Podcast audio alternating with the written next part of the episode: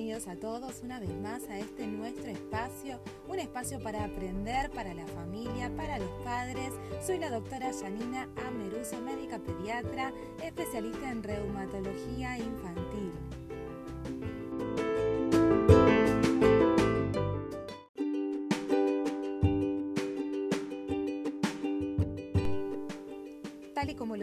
Haciendo en los últimos episodios, charlando acerca de los síndromes dolorosos en pediatría, en esta oportunidad nos vamos a centrar acerca del síndrome de hiperlaxitud articular benigno de la infancia.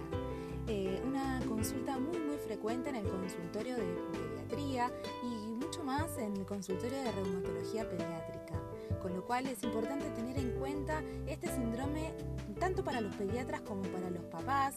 Eh, así pueden realizar la consulta oportuna y realizar tratamiento en el momento eh, oportuno y que estos niños puedan eh, tener su tratamiento eficaz y que dejen de tener dolor, sobre todo que es el síntoma principal como vamos a ver más adelante.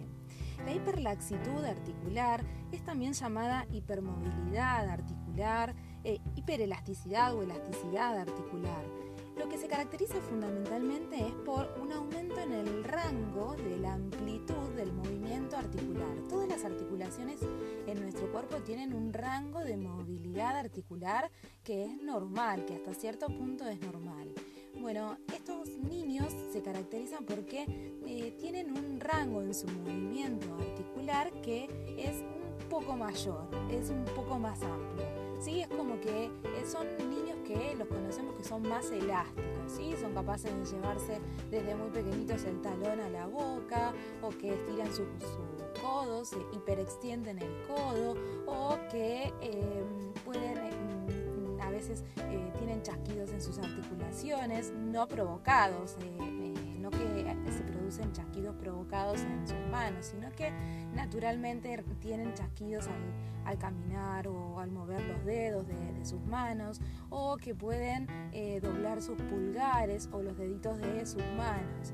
¿Sí? En general eh, son pacientes que tienen un aumento en el rango de eh, la amplitud del movimiento de sus articulaciones. La hiperlaxitud articular es una variante normal de la elasticidad del tejido conectivo. Es una entidad de carácter benigno, o sea, no, no por ello tenemos que decir que es eh, una, una, enfermedad o que estos niños tienen una, una patología o una enfermedad. Aunque algunas veces esta característica por sí sola eh, puede ser síntoma acompañante, una expresión, mejor dicho, una expresión de determinados síndromes genéticos. Quizás a veces podemos ver que la eh, hiperlaxitud articular se asocia a síndromes como por ejemplo eh, los pacientes que sufren de síndrome de Down, de osteogénesis imperfecta o como es el Ehlers-Danlos eh, y otros síndromes genéticos que dentro de todas sus manifestaciones clínicas también tienen hiperlaxitud articular, pero no es su única característica. La hiperlaxitud articular benigna del niño, es decir, aislada, cuando el niño se le han hecho exploraciones y el examen físico y eh, lo hemos interrogado y lo, evaluamos eh, podemos decir que es su única característica, eh, decimos que es una hiperlaxitud articular benigna porque tiene un pronóstico bueno. Simplemente vamos a ver que tenemos que tener algunos cuidados para evitar complicaciones y algunas manifestaciones que puede tener secundario la hiperlaxitud. Pero es una variante de la normalidad. Eh, no, no es más que eso y no podemos decir que por sí solo, por tener esa característica, el niño eh, es patológico, que tiene una enfermedad. Es como eh, quien tiene los ojos marrones o quien tiene los ojos verdes o el que es alto, que es más eh, petizo o el que es más eh, delgado o el que es rubio, el que es morocho. O sea, es una característica propia de esa persona.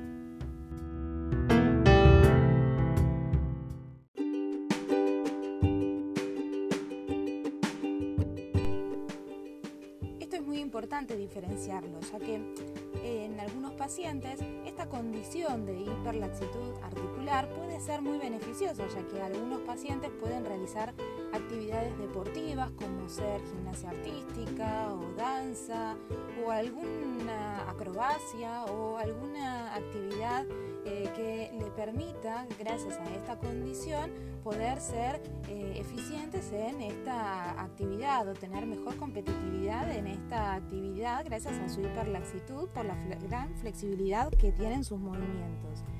Em, pero a veces aparecen eh, ciertas manifestaciones clínicas como dolor y deterioro funcional.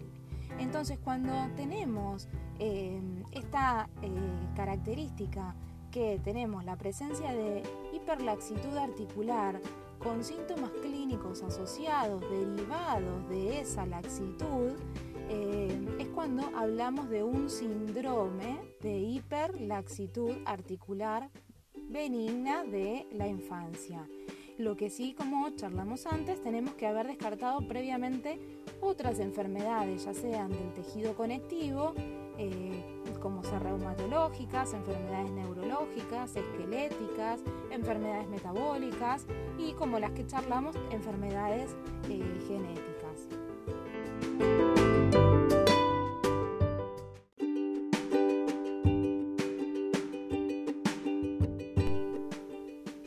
De este síndrome no, está del todo esclarecida y todavía no, sabemos con exactitud eh, cómo está generada esta entidad. Pero lo que sí podemos decir, lo que sí sabemos es que estos pacientes tienen una alteración en la formación del colágeno. Eh, sabemos que el colágeno, eh, tenemos diferentes tipos de colágeno en el, en el organismo lo que sí estaría determinado por una alteración estructural del colágeno que está ya genéticamente definido. Es por eso que encontramos incluso familias que eh, padecen em, trastornos de hiperlaxitud articular en, varias generaciones familiares. Eh, existen estudios en los que se han encontrado historia de hiperlaxitud articular hasta en el 64% de familiares de primer grado y en el 27% de familiares de segundo grado, lo cual nos habla de probables causas eh, genéticas, ¿sí? que es la composición genética del, colágeno. El colágeno tipo 1 es el más abundante del cuerpo humano y posee una alta fuerza tensil. Eh, es abundante en todo el tejido conectivo, todo lo que se trate de acerca de articulaciones, huesos, ligamentos, tendones y eh, se habría encontrado un incremento en la relación del colágeno tipo 3 con relación al 1 en el síndrome de eh, hiperlaxitud articular benigno en la infancia, lo cual determinaría que esto generaría fibras de colágeno que sean más delgadas y con mayor proporción de elastina con menor rigidez, lo cual explicaría esa hipermovilidad articular que observamos en estos pacientes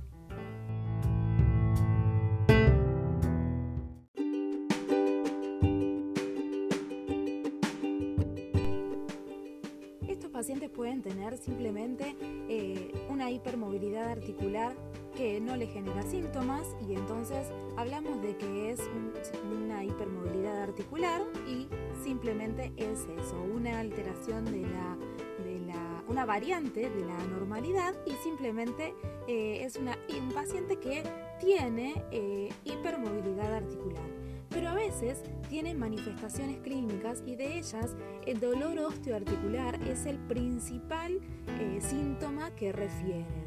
El dolor en músculos y articulaciones, sobre todo dolor en los miembros inferiores, es el síntoma cardinal. Su aparición está relacionada mayormente con sobrecargas repetidas sobre las articulaciones, sobre todo articulaciones de las rodillas, articulaciones de los tobillos.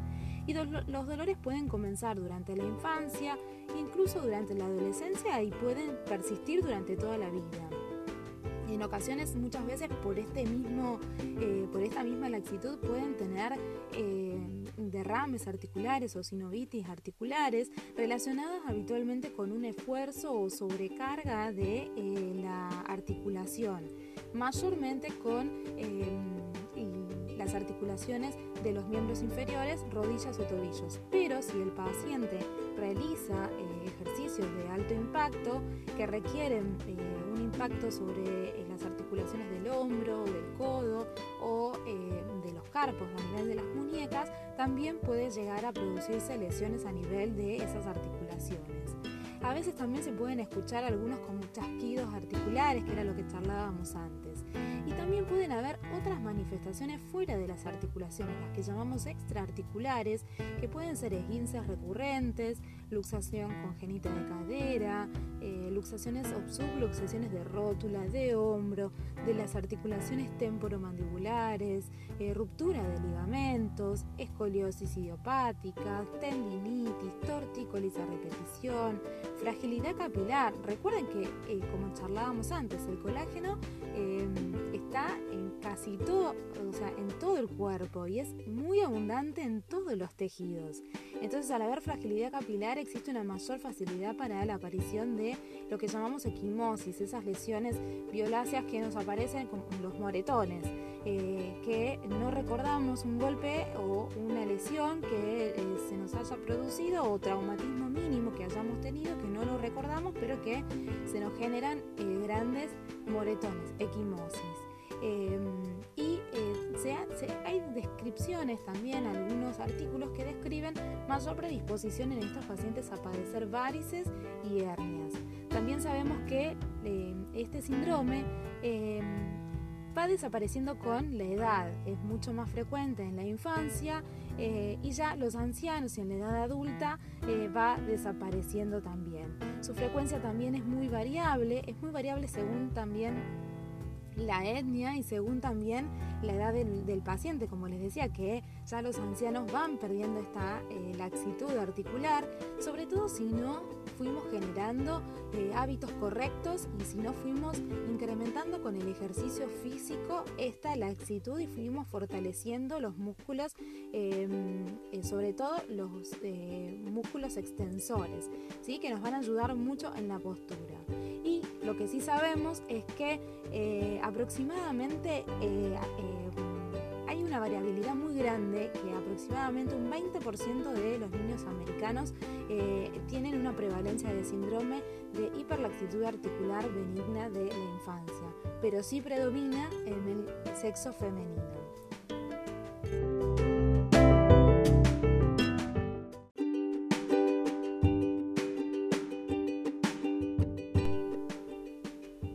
Ya que hemos reconocido las características clínicas del síndrome de hiperarticular benigno, debemos saber cómo lo diagnosticamos.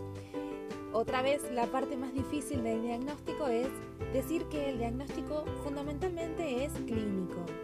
Y lo que debemos hacer es em, haber descartado otras patologías, como mencionado al principio, que eh, comprendan alteraciones del tejido conectivo, como ser otras patologías reumáticas, neurológicas, otras patologías genéticas o metabólicas que eh, puedan confundir o que puedan eh, ser parte, que puedan ser una característica fenotípica de otros síndromes. Entonces, lo fundamental es eh, que eh, sea evaluado el paciente por un reumatólogo infantil que eh, seguramente va a estar muy entrenado en reconocer estas características. El interrogatorio, el charlar sobre las características de la hiperlaxitud, si tiene manifestaciones clínicas como ser el dolor, las características del dolor, si tiene manifestaciones extraarticulares y cuáles de ellas son, van a ser fundamentales para poder hacer esta disquisición y esta diferenciación diagnóstica.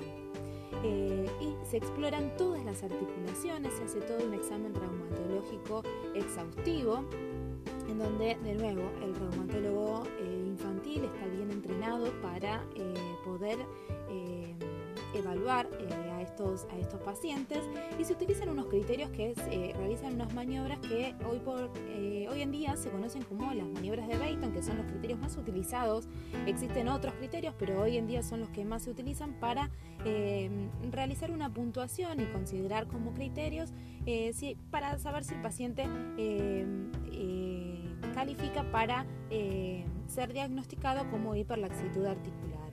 En la en la página de, de Facebook eh, van a poder encontrar eh, información detallada sobre eh, estas, estas maniobras y van a poder ver imágenes en donde van a poder ser figurativas, en donde no recomiendo que hagan ninguna de estas maniobras en casa porque pueden llegar a ser muy peligrosas. Simplemente el médico de manera pasiva realiza estos movimientos para establecer los criterios diagnósticos de este síndrome. Eh, se trata de realizar una flexión dorsal del el dedo meñique y de ahí consideramos de acuerdo a los grados en donde eh, logramos el rango de movilidad. Si es mayor a 90 grados, eh, y se adjudican puntos, un punto por cada mano. Hacemos una oposición del pulgar hacia la cara anterior del antebrazo, una hiperextensión del codo. Si el paciente logra hiperextender las rodillas mayor a 10 grados o si logra flexionar el tronco hacia adelante hasta tocar el suelo con sus manos sin flexionar las rodillas. Esos niños que logran extenderse sin hacer un precalentamiento previo. Eh, y extienden todo su tronco hacia adelante y tocan el suelo con sus eh, manos. Em, recomendamos no realizar estas maniobras eh, eh, sin supervisión médica eh, y sin o sea, no realizarlas forzadamente, porque la realidad es que estos niños logran hacer esto de manera natural, pero uno realiza bajo supervisión médica y con control médico, em, de manera supervisada, todos estos movimientos y establece los criterios diagnósticos.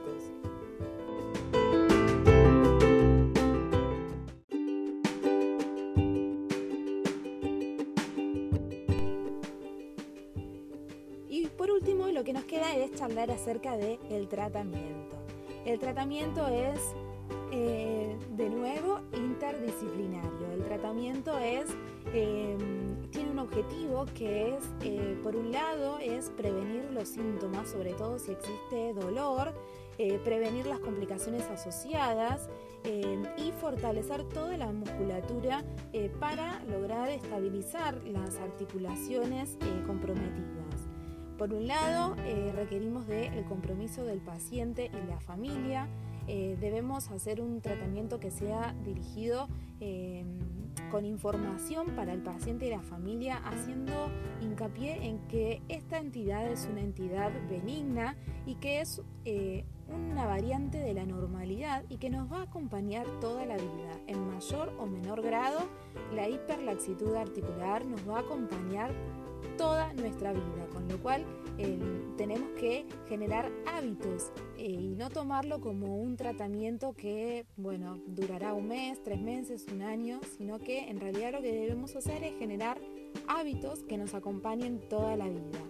Así que por un lado vamos a necesitar del, autocuidado, eh, necesitamos modificar algunos elementos de nuestro estilo de vida, mejorar nuestra postura, mejorar, eh, empezar a ser conscientes de cuáles son nuestras posturas que nos mejoran eh, para dormir, para sentarnos, para comer, para estudiar, em, mejorar nuestros hábitos alimentarios, tratar de nunca lograr el sobrepeso la obesidad, ya que las articulaciones más comprometidas van a ser las articulaciones de los miembros inferiores, que van a ser quienes van a cargar todo el peso de nuestro cuerpo durante toda nuestra vida y en lo posible tratar de eh, ver qué deportes podemos realizar para, eh, para el futuro, para podemos hacer nuestra vida completamente normal, aunque primero debemos hacer fortalecimiento de nuestros, de nuestros músculos.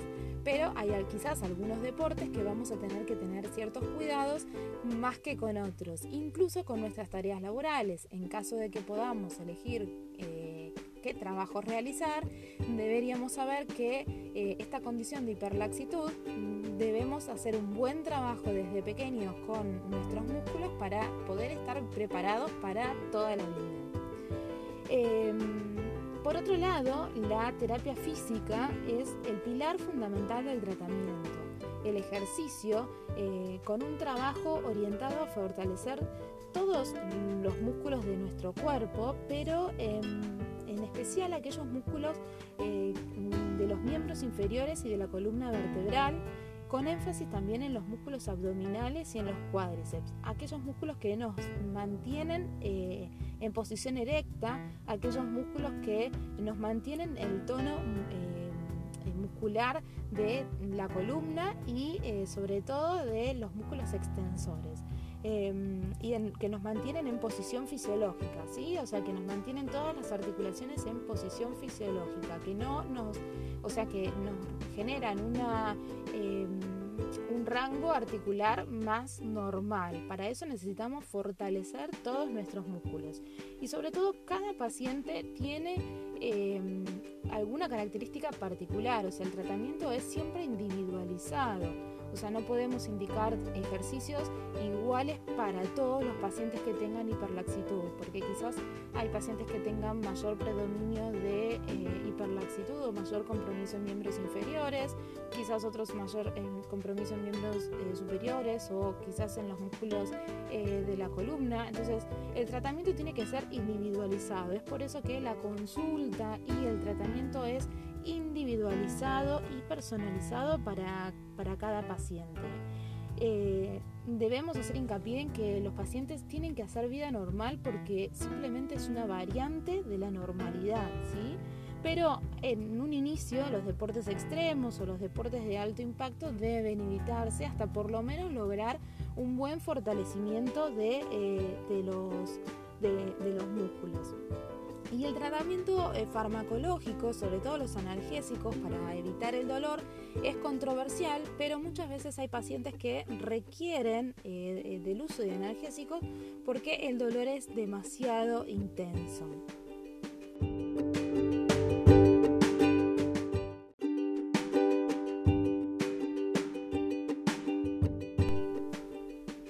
Entonces, para concluir, el síndrome de hiperlaxitud articular benigna, como lo dice su nombre, es una entidad benigna cuyas características clínicas ya las hemos eh, charlado durante todo este, este episodio, mm, las hemos identificado, eh, debe ser evaluado el paciente, debemos indicar un tratamiento que sea óptimo, oportuno para eh, ese paciente, que sea individualizado, personalizado para ese paciente. Las alteraciones que generalmente produce esta condición en el niño y en el adolescente en su desempeño motor y las molestias osteoarticulares pueden llegar a ser muy, muy limitantes, por lo cual justifica una consulta a tiempo con tu reumatólogo pediatra a fin de instaurar un tratamiento precoz y evitar secuelas a largo plazo. Los ejercicios, la terapia física, el autocuidado, la reeducación postural y de la marcha han demostrado ser muy eficaces.